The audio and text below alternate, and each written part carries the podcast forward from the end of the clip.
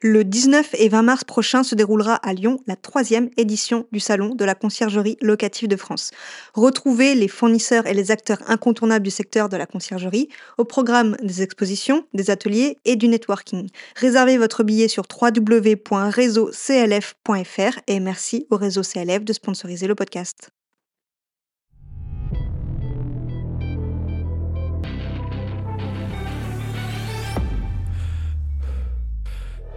Tu as envie de bâtir une conciergerie à succès Tu es au bon endroit.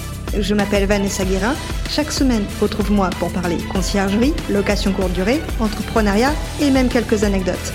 En solo ou accompagné, apprends les meilleures stratégies qui vont te permettre de vivre pleinement de ta conciergerie sans sacrifier ton temps. Bon épisode Je n'arrive pas à me sortir un salaire. Je travaille 7 jours sur 7. Je n'ai plus de vie privée. Je suis épuisée. Voici les quatre choses que je me suis dit même deux ans après avoir ouvert ma conciergerie. Pourquoi?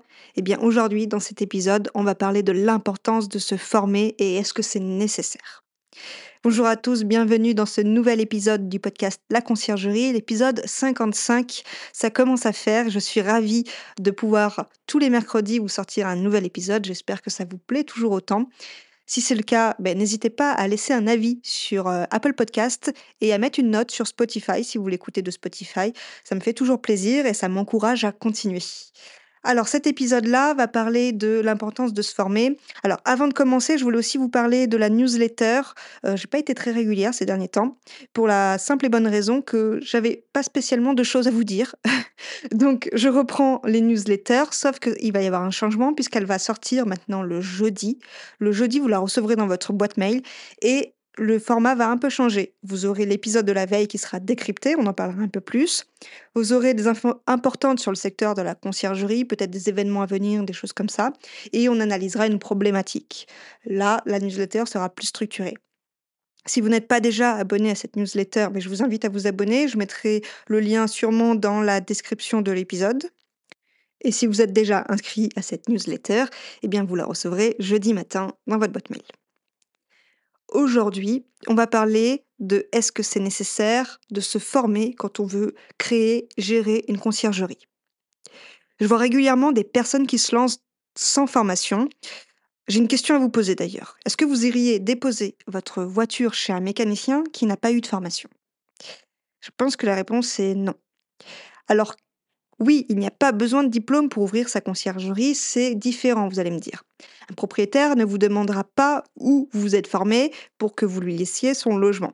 Mais quand on y réfléchit, un propriétaire vous donne sa confiance, la plus totale quand il vous délègue la gestion de son bien. Et en général, un logement, ça coûte plus cher qu'une voiture, il va donc falloir lui prouver que vous avez les compétences requises pour gérer son logement.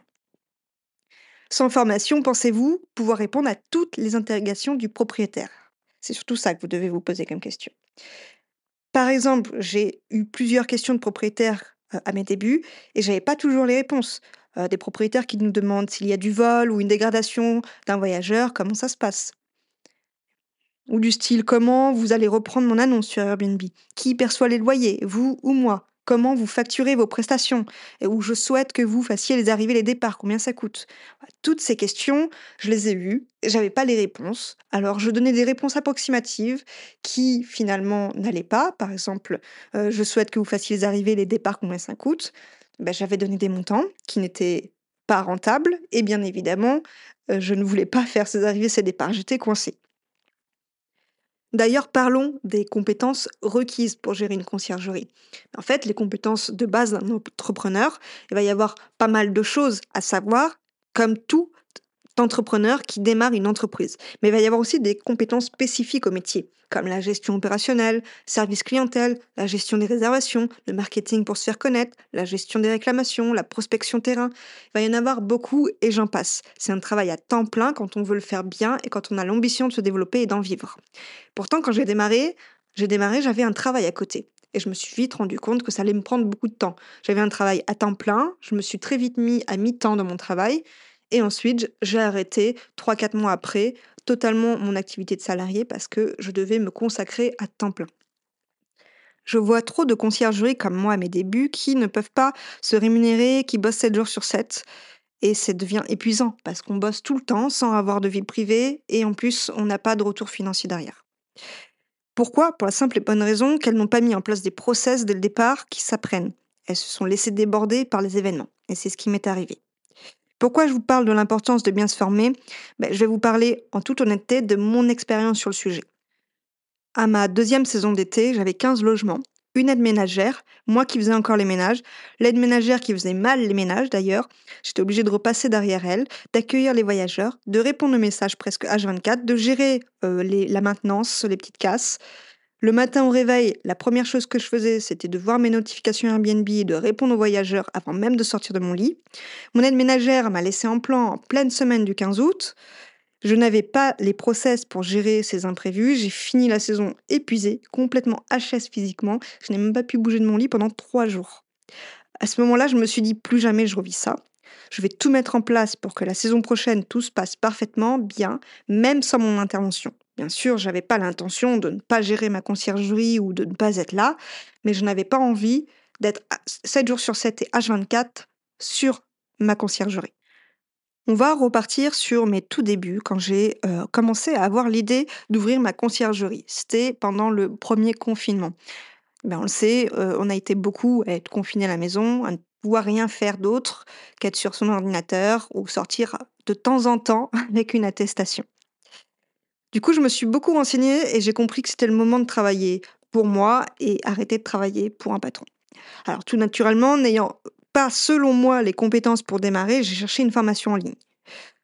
Euh, pour rappel, j'ai fait des études en hôtellerie et en immobilier pour finir dans un casino en tant que croupière. Donc là, j'étais confinée euh, parce que les casinos ont été fermés euh, très très longtemps. J'ai pu le... Je me rappelle plus trop combien de temps, mais très longtemps, plus d'un an, c'est sûr. Donc j'avais du temps devant moi pour me former. À l'époque, il y avait beaucoup de publicité pour une certaine formation en ligne dont je ne citerai pas le nom. Elle était éligible au CPF, j'ai décidé donc de la prendre et de profiter de ce moment pour bien me former. Après avoir tout regardé attentivement, je me suis rendu compte que j'avais vraiment beaucoup de questions au fil du temps qui arrivaient. J'avais pas de réponse dans la formation en ligne. Heureusement, il y avait des groupes qui commençaient à émerger sur Facebook et j'ai pu poser mes questions sur les groupes. Mais j'ai eu beaucoup de réponses un peu floues, des réponses différentes aussi. En fait, euh, tout le monde était euh, finalement comme moi, ils se lançaient et ils n'avaient pas non plus les réponses. J'ai décidé de me lancer tout de même. J'ai créé mon site internet pour démarrer. J'ai commencé à avoir des appels de propriétaires, mes premiers logements à gérer. Et c'est super, j'ai réussi, je me suis dit. Mais si seulement c'était si simple, j'ai eu mes premiers problèmes qui arrivent des voyageurs qui saccagent un de mes premiers logements. Je n'ai pas su résoudre totalement le problème à l'époque. Je ne savais pas trop comment gérer cet imprévu. Dans ma formation en ligne, il n'y avait rien là-dessus. Bien sûr, tout était tout beau, tout rose dans la formation en ligne. Ça n'arrivait jamais. Donc, comment je fais pour gérer ça? Ben, Je n'ai pas su le faire correctement. Le propriétaire a été un peu livré à lui-même. Et bien sûr, j'ai perdu ce propriétaire. Bref, je n'ai pas été formée sur les différentes problématiques que l'on rencontre au quotidien dans sa conciergerie. Pourquoi? Eh bien, parce que la formation que j'ai prise vient d'un formateur qui n'avait pas ou très peu d'expérience en conciergerie et je m'étais pas informée là-dessus. Ça a été, du coup, ma première erreur qui m'a coûté cher. Donc, mon conseil, si vous deviez en retenir qu'un seul, si vous souhaitez atteindre un objectif précis, comme par exemple atteindre son logement, cherchez quelqu'un qui a réussi à atteindre ce résultat et demandez-lui de vous former. C'est comme ça que j'ai réussi à me développer davantage et cette fois de manière professionnelle. J'ai cherché une conciergerie qui a réussi dans sa ville, qui est reconnue sur le secteur et qui continue surtout à se développer. C'est comme ça que j'ai fait la connaissance de Fabien Béjot. Il est d'ailleurs passé sur le podcast à deux reprises. Pourquoi? Parce que ses réponses sont pertinentes, il est professionnel et il développe sans cesse sa conciergerie. J'ai pu apprendre concrètement avec lui pendant deux jours en immersion dans sa conciergerie grâce au séminaire qu'il propose en petits groupes. Alors pourquoi je parle de cette formation en particulier? Tout d'abord parce que je l'ai faite et que je sais concrètement ce qu'il y a à l'intérieur. Je ne connais aussi aucune formation en présentiel dans une conciergerie avec 230 logements. Toutes les formations que je connais sont en ligne. Fabien est avant tout un gérant de conciergerie avant d'être un formateur. Il faut le prendre en compte aussi. Et il dédie deux jours par mois à l'accompagnement de conciergerie. Mais ce n'est pas son activité principale.